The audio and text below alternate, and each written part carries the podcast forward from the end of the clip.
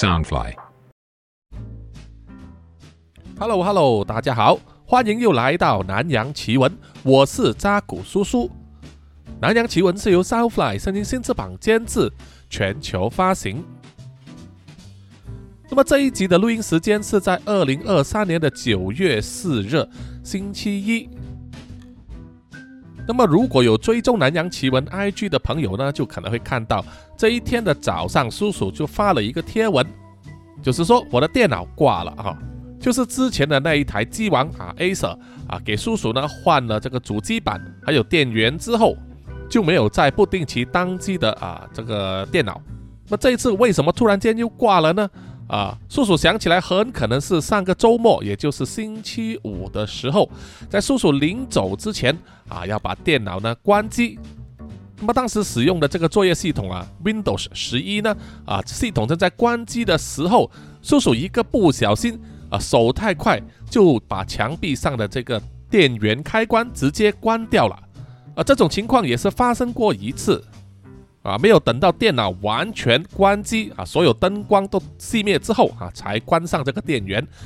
上一回同样的事发生的时候，之后重开没事啊，但是这一次可能真的不好运了。电脑呢，这一直重复的在这个自动修复的这个循环之中，既无法修复，也无法开机。于是叔叔呢就忙了整个早上，一直到差不多下午，才把这个 Windows 十一呢重灌进去。啊，幸好呢之前就有做过了这个备份，所以对资料的影响不大啊。唯一麻烦的就是所有的软件呢都要重新安装，还有设定这个使用的环境，很花时间的，而且啊对心脏也不好啊。叔叔就是一直担心呢，这个电脑如果有问题的话，就会影响到工作啊，当然也包括录这个南洋奇闻了啊。希望这台电脑呢，真的要乖乖啊，不要再乱来啊，不要给叔叔添麻烦了。好，续上一期的这个惊悚故事之后，本集我们回到南洋奇闻的真实犯罪案件。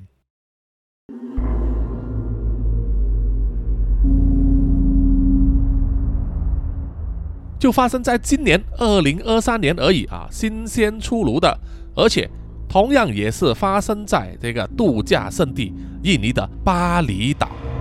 啊。想想看，在南洋奇闻里面涉及巴厘岛的案件呢，真的是相当多哈，真的是会影响到当地的旅游业了。那么这一次发生在巴厘岛的轰动案件是什么呢？就是有两名非常年轻的中国籍情侣。他们相继入住了在巴厘岛的 Intercontinental Hotel，也就是洲际酒店之后，隔天凌晨被人发现，那个男生呢就全身浴血，从酒店的房间爬出来，啊，在酒店的走廊上爬，啊，整条走廊呢都是血，最后就是因为失血过多，啊，就死在走廊上，而女的呢就被发现了。全身赤裸就死在房间的浴缸那里，啊，这宗案件非常的轰动，案情非常的扑朔迷离，因为涉及中国籍情侣，自然在中国大陆呢就成为热搜新闻了啊，步步追踪这个案情的发展，还有各种各样的谣言啊啊，关于那位男生为什么那么年轻就那么富有啊，常常在他自己的社交媒体上炫富。他的钱从哪里来？是不是招惹了什么不该惹的人，所以才遭遇这个杀身之祸？而女的只是不巧，因为和他在一起，所以就一起陪葬呢？那么在这桩案件的调查过程之中，印尼的警方啊表现也是啊不出意外的，非常的奇怪。相信他们是观摩了中国内陆公安的那些手法，就是明明知道事情的真相。但是编低级的谎言来忽悠你，摆明跟你说我就是忽悠你，我管你信还是不信。因为印尼警方所对外公布的这个调查结果是这一对情侣啊，他们是互相伤害啊，情杀，男的把女的杀了，然后男的又因为愧疚啊，结果自杀。整件事情不涉及第三方，然后就没有然后了啊，就把这个档案呢关上。收起来，封存，叫你们不要再管了啊，也不要再胡思乱想，继续来巴厘岛度假吧，啊，非常的荒唐可笑。那么究竟这整个案件是怎么一回事呢？啊，且让叔叔来和大家分享一下这整个案件的始末。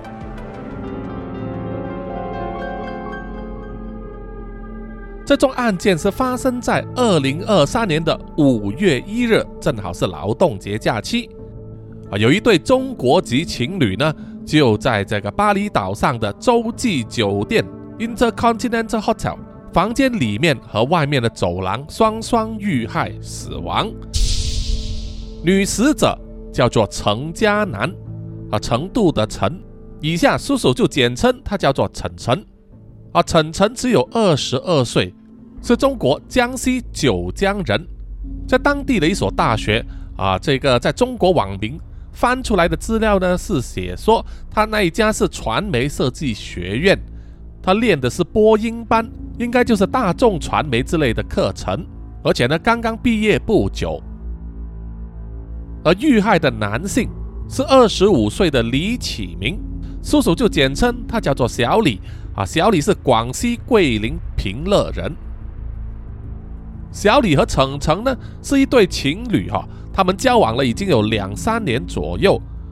根据网络上的资料啊，双方家长也确认两个人呢交往的感情非常稳定，互相视对方为结婚对象。这一次为什么会来到巴厘岛呢？主要目的是为了旅行。啊，从两人的社交媒体上啊可以看到，小李的身家丰厚。啊，住豪宅，开名车，全身名牌，常常旅游，绝对是中国大陆十四亿人口里面顶尖的那零点一趴啊当中的其中之一。那么他也相当宠爱晨晨啊，常常送他名牌包包、华丽的服饰啊，两人还周游列国，享受人生啊。只不过呢，并没有说明到底小李经营的是什么生意，呃，可以赚这么多钱。而总之呢，小李和晨晨这一对情侣啊，人生可以说是开挂的，只不过开挂没有办法开得很久啊，短短二十多年就结束了。二零二三年四月三十日当天晚上，大概是八点钟左右，程程一个人呢来到了巴厘岛的洲际酒店，办理手续，拿了房卡，住进了四二二三号房。几个小时之后，也就是五月一日的凌晨十二点十七分，小李坐车来到洲际酒店。那么这里有一些不确定的地方。那么在大陆的媒体呢，有些就写说小李是坐计程车来的啊，但是有一些印尼的媒体呢，就写说小李是坐劳斯莱斯来的啊，这个有很大的不同啊，劳斯莱斯可是超级豪车。那么程程应该是接到了这个讯息通知，于是就从房间走出来啊，来到酒店大堂，带着小李一起回去房间里面。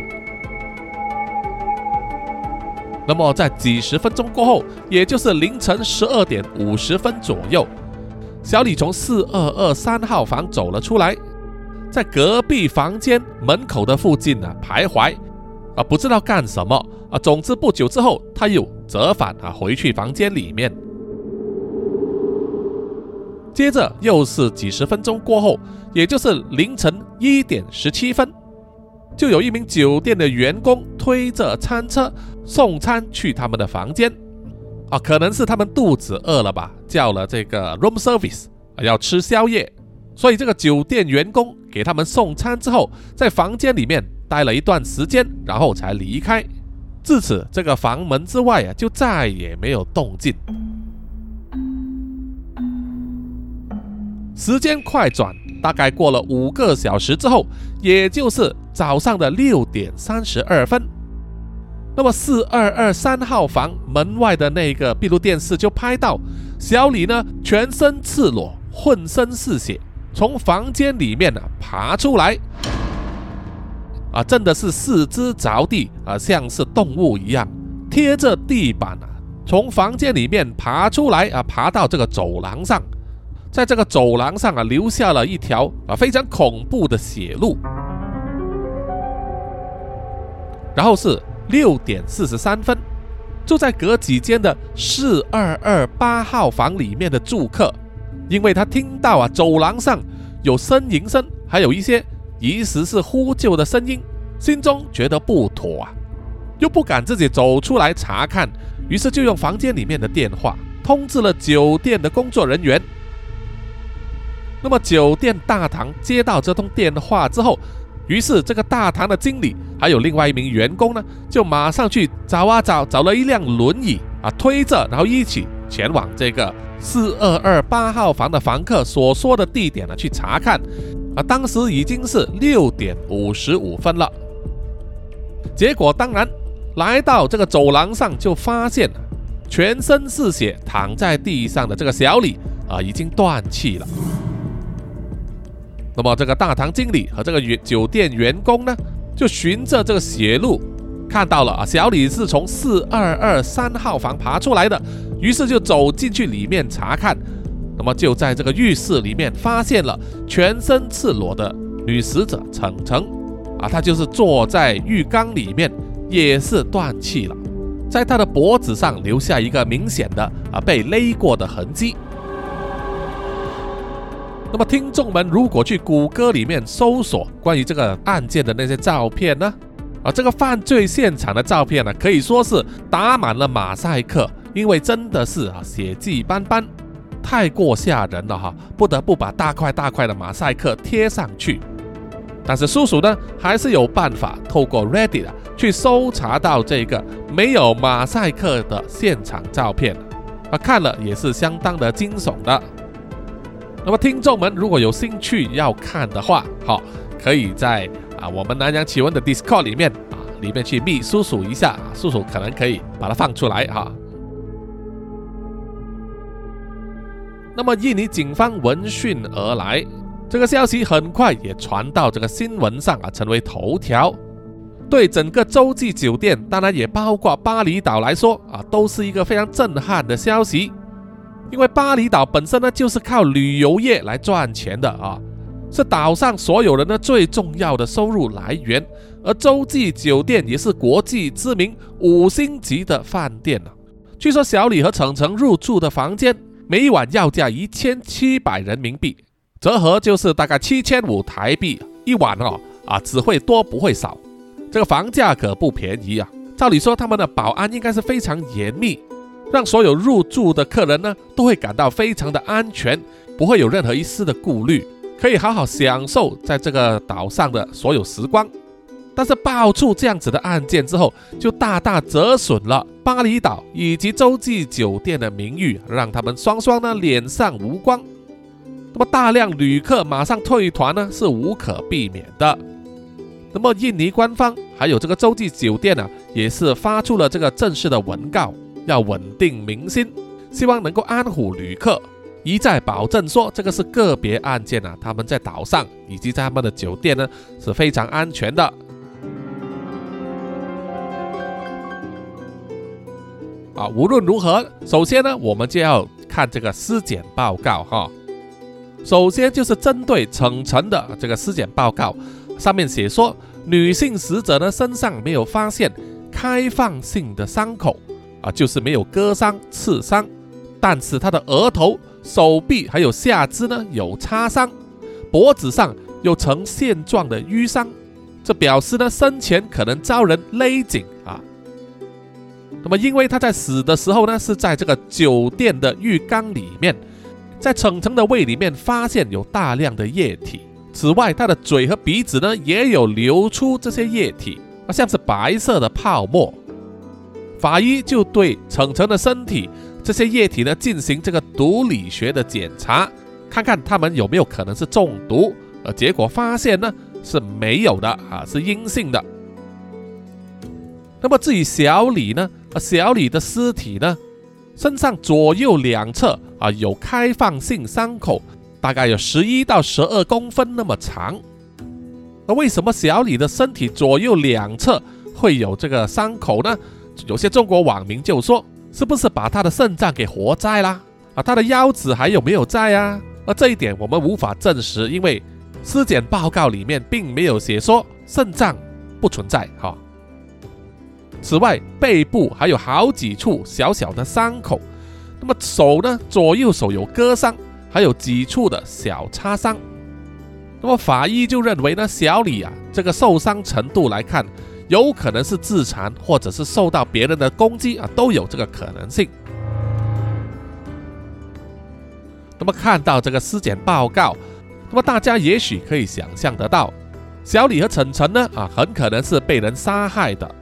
可能事发当时呢，两个人可能刚刚恩爱完毕啊啊，这解释了为什么他们是裸体的。程程就进入了浴室，坐在浴缸里面清洗身体，而小李可能还在房间，可能坐在床上。这个时候呢，就可能有第三者进入了房间，使用利器。啊，像是短刀之类攻击小李啊，刺伤他的身体多处，导致他大量流血。然后在经过一番挣扎之后，小李成功爬出房间门口。啊，但是因为流血过多，身体虚弱啊，只能在走廊上一面爬一面呼救，最后终于呢体力不支就死在这个走廊上。凶手很可能知道在这个房门外面有闭路电视，所以并没有追出来，而选择留在这个房间里面，然后对浴室里面的程程下手，啊，用绳索之类的物体呢，把还坐在浴缸里面的程程活活勒死，然后才全身而退。哦，印尼警方在现场收集物证的时候发现，说小李和程程呢，他们的个人财物都没有被偷走。所以警方排除掉了盗窃杀人的这个可能性。那么到底是什么原因会让这一对情侣遇害呢？那么网络上就有开始一些推论了。首先，第一个理论就说，这位小李呢，啊这么年轻就有这么多钱呐，是因为他本身是一位加密货币的玩家。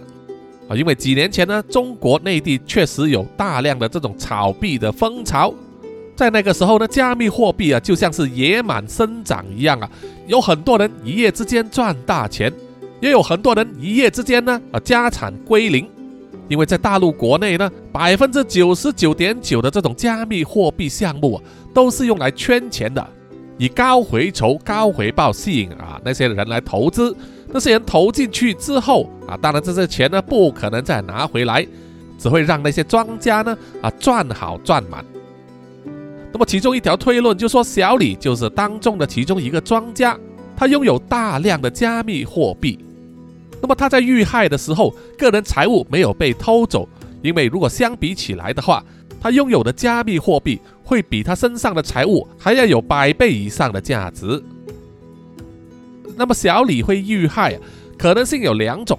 第一就是他以前呢啊用加密货币圈钱赚了一大笔，当然也害很多人破产亏大钱，因此结下了深仇大恨。这些人花了很长时间才找到小李，追踪他来到洲际酒店啊，因此呢趁他入住房间之后，就潜入房间里面啊给他来个十倍奉还。那么，身为他女朋友的程程，可能是因为看见了凶手的真面目，只好把他也一起杀掉啊，以灭口了。那么第二个说法呢，就是小李来巴厘岛其实是想要做这个加密货币的交易，有人就盯上了这个交易，要从中呢揽劫。那么如果有玩过加密货币，或者是对这个加密货币有一些认识的话，就会知道啊，储存加密货币的账户一般称为钱包。这种钱包又分为热钱包和冷钱包两种。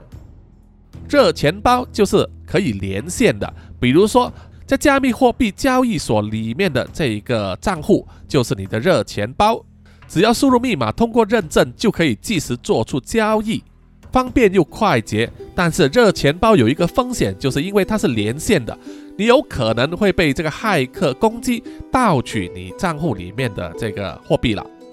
也可能是会被呃倒账，比如说加密货币这个平台关闭，你存在它里面的这个热钱包呢，这钱也被卷走，这样子，这个是风险。那么另外一种风险相对低很多的就是冷钱包了，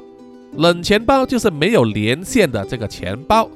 一般上就是像一只呃 USB 的这个随身碟一样，只有在需要使用的时候呢，才插入电脑里面啊，进行这个转账或者交易。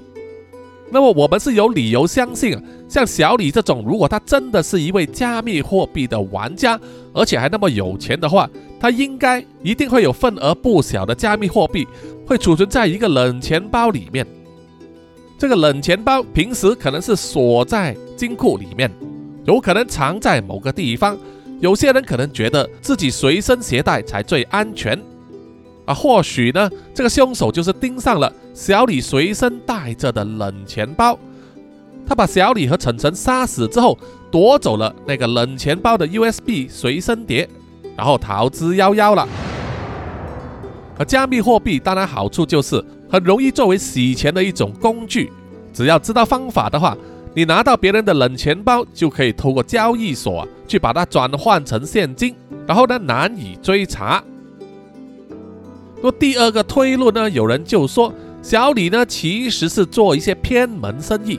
很可能是替那些中国大陆的诈骗集团，包括在柬埔寨、越南、缅甸那些地方，帮当地的这个诈骗集团呢使用加密货币洗钱。要知道，做洗钱的话，涉及的金额也是非常大哦，回酬非常高，同样的风险也很高。有人就推论说呢，小李很可能呢，就是在这些洗钱的过程之中，可能得罪了庄家，得罪了这个诈骗集团，也可能是黑吃黑。总之呢，就是严重到对方呢要派人来啊，把他给处理掉。那么要把这个案件做得如此血腥呢？杀鸡儆猴的效果，这个涉及加密货币或者是诈骗，然后惹上了仇家，或者是因为黑吃黑而被人买凶的这个说法呢？啊，其实有一些其他的地方可以佐证，比如说事情发生之后，印尼有联系小林和程程双方的家人，要前往巴厘岛认尸以及领取这个死尸。程程的家人啊，确认有出席，有前往，但是小林的家人却拒绝了。他们的理由是觉得不安全。另外，根据中国当地媒体的报道，也有啊这个人采访了小林的母亲。小林的母亲对媒体记者说，他在事发前几天呢，常常会接到一些啊没有声音的电话。啊，拨去他的手机，让这个母亲呢感到啊非常焦虑和担心。于是他母亲呢就发了信息给小林，告诉他这件事。而小林用信息回复啊，也是说叫他母亲不要担心，说只是有人要整他，要吓他而已。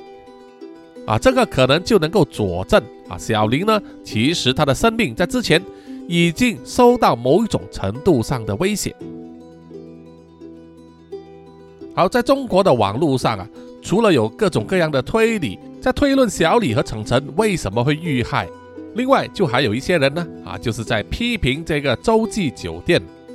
啊，在前面叔叔有说到，因为发生了这宗案件呢，大大影响到了巴厘岛和洲际酒店的声誉啊，可能有很多人退团了，不要来住了。那么洲际酒店就发出了这个官方声明啊，想要安抚民心。然后呢，中国网络上就有一些网民就说，他们要取消入住啊，要退回全款。可是呢，洲际酒店并没有接受，于是就在网上呢骂翻天。不过当然，这个要看这些人在订酒店的时候，预订酒店的规则嘛。有一些呢啊，在过了某一些日期之后，如果你要取消预订的话啊，是没有办法退回全款的啊。不过中国人嘛，我们都知道，他们什么都有的吵的。另外，就有一些人呢，就去到了这个洲际酒店，特地去拍照，就发现说，出事的那个四二二三号房外面那条走廊啊，已经被打扫得很干净，而且只是在走廊两边挂上两条白布，啊，用来表示禁止啊他人走进这个范围之内，然后就继续营业了，好像当做没有事发生一样。于是，这些中国网民又说：“啊，洲际酒店草菅人命啊，不顾中国人的生命，不拉不拉不拉这样子。”这个嘛，其实也是有一点无理取闹，因为在凶案发生之后啊，如果警方已经采集了物证，酒店方是有权利去打扫清洗的。比如说那条满是血的走廊，把它清洗干净无可厚非嘛。不然的话，走过的人看见了都会吓得魂不附体了。那么你说只是关闭了那间客房，但是整个酒店继续营业，其实如果警方没有反对的话啊，酒店是有权利这样子做的哈，不是中国人想象的啊，只要一出事，你整间酒店就要停业，直到调查结束为止啊，这个可能只有在中国会发生了哈。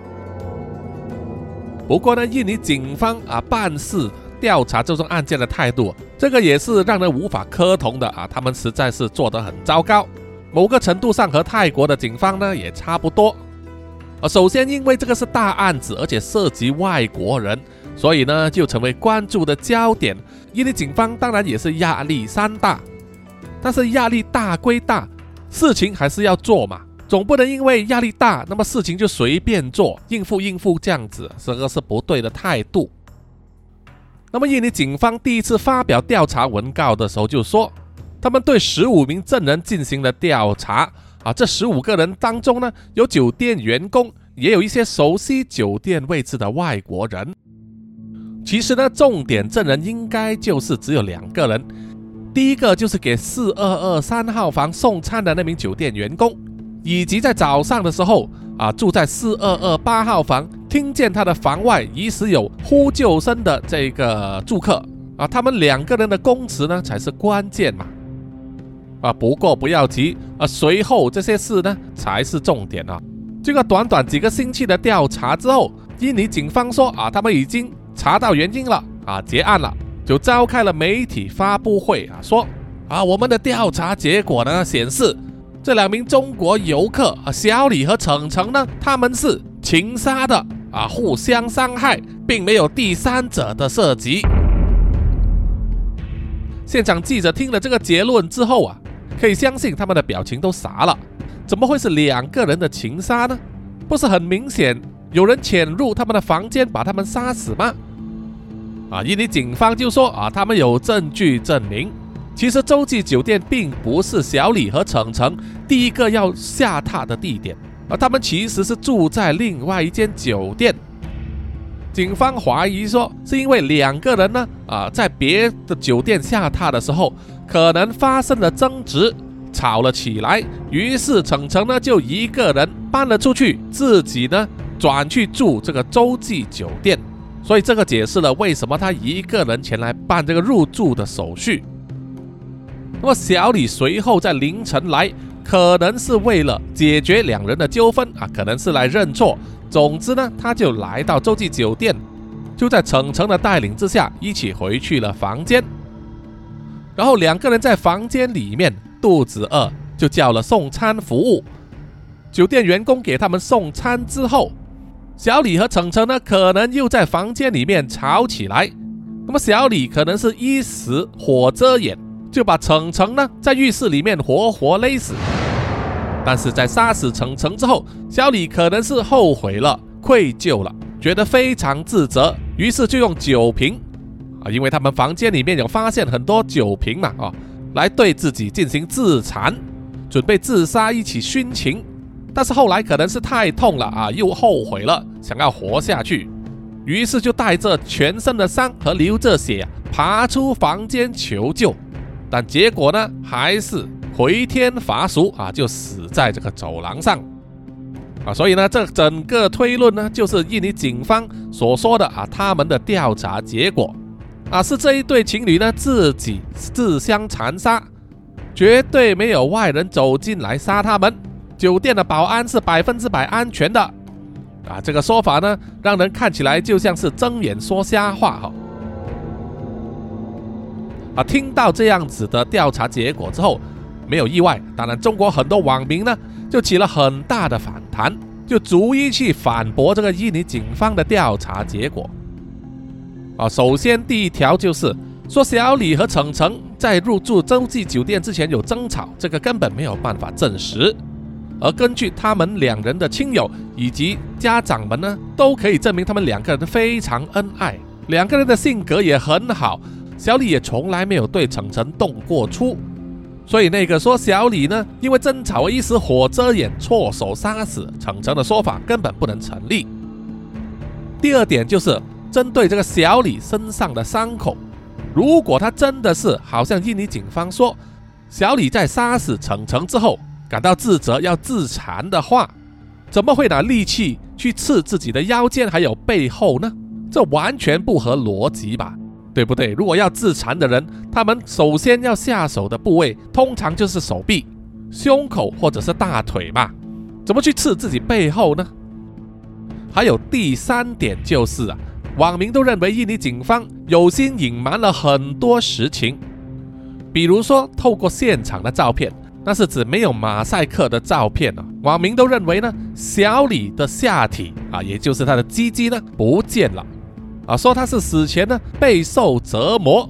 除了全身呢被用利器制造多个小伤口，既不致命，但是却非常疼痛啊，纯粹就是要折磨他，然后还把他的鸡鸡割下来，啊，鸡鸡被割也不会马上死掉，而尸检报告里面完全没有提到这一点。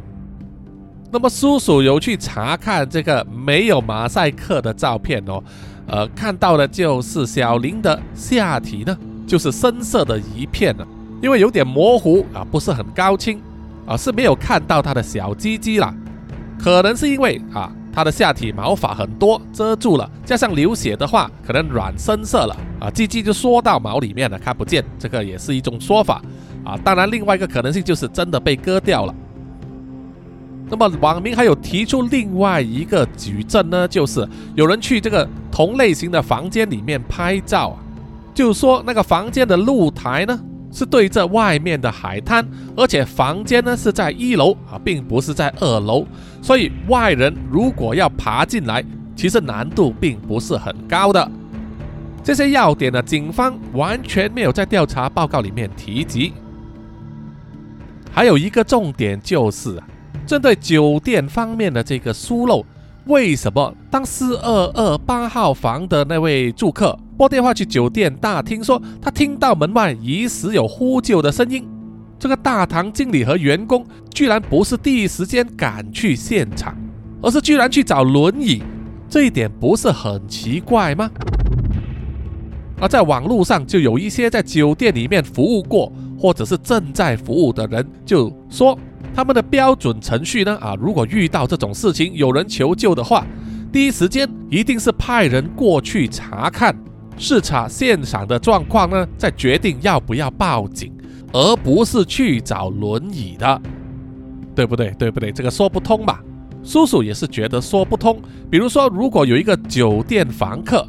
如果他是心脏病发，那么啊，可能来查看，看到他躺在那里不能动，啊，就拨电话啊叫救护车嘛。如果他只是比如说呃吃东西哽住了，你推轮椅过去给他干嘛呢？啊，这一点说不通。所以网络上就有人说，这个他杀性啊，有人谋杀这一对情侣呢，可能性非常重的，而且这个凶手呢，很可能买通了酒店里面的一些员工，除了让这个凶手呢潜入酒店里面不留下踪迹之外，啊，可能是事先告诉他哪里有闭路电视，哪里要避开这个镜头，然后就是啊，在他动手的这段期间呢，这个员工会配合的尽量拖时间。不要这么快赶去现场，于是才会出现了小李全身浴血的从房间里面爬出走廊的时候，整整在走廊爬了二十多分钟才断气，都没有人出现，或者是有人来救他啊！这个推理好像也说得通。那总之呢，不管网络上各种各样的推理啊，怎么样说法，怎么样吵，怎么样闹啊，总之印尼警方呢已经结案了。啊，就以最快的时间、最直接简单的方法呢，就把这个案件呢关打，然后扫进地毯之下，装作一切都没有发生过啊，继续过他们的小日子。那么就可怜了小李和程程这一对年轻的情侣。先不管小李是怎么样发家致富，有没有干一些偏门生意啊，总之呢，他们两个人就是这样子死的不明不白。成为巴厘岛上啊这个所谓的人间天堂里面的另一对冤魂了。好，本期的南洋奇闻呢啊真实犯罪案件就到此结束。好，谢谢各位听众的收听。那么欢迎大家呢到南洋奇闻的 IG、Apple Podcast、Mixer Box、Spotify 还有 YouTube 给叔叔留言点赞哈，谢谢大家。觉得这个 podcast 不错的话，大家也可以买咖啡啊，请叔叔喝，作为一种支持哈。谢谢你们，谢谢。好，最后就是请让叔叔念出所有赞助者的名单。首先是南洋探险家 Jimmy Chin、苗疆杀人蛙陈忠杰以及许志伟，然后是南洋侦查员二四公园图子 Ralph 布一直该 Sandy Lee 真爱笑三十三 Kinas 蔡小华朱小妮李承德苏国豪洪新志林家达 Toy J 刘舒雅以及林英炫。然后下一批呢是南洋守护者许玉豪、彰化的 Emma、林奕晨、玉倩妈咪，还有 Forensic 叶。最后一批就是南洋信徒黄龙太子妃、苗疆杀人蛙、西里子、林以乔、吴大佩、吴大豪、筛利、飞蟹、本我无心、潘琪、张新芳、萧逸、Allen 零零三 AI、林宏杰、许志伟、查理哥哥。Forensic 叶、林小润、凯文文、逍遥以及黄培成，谢谢你们，谢谢大家。OK，我们下一集再见，拜拜啦。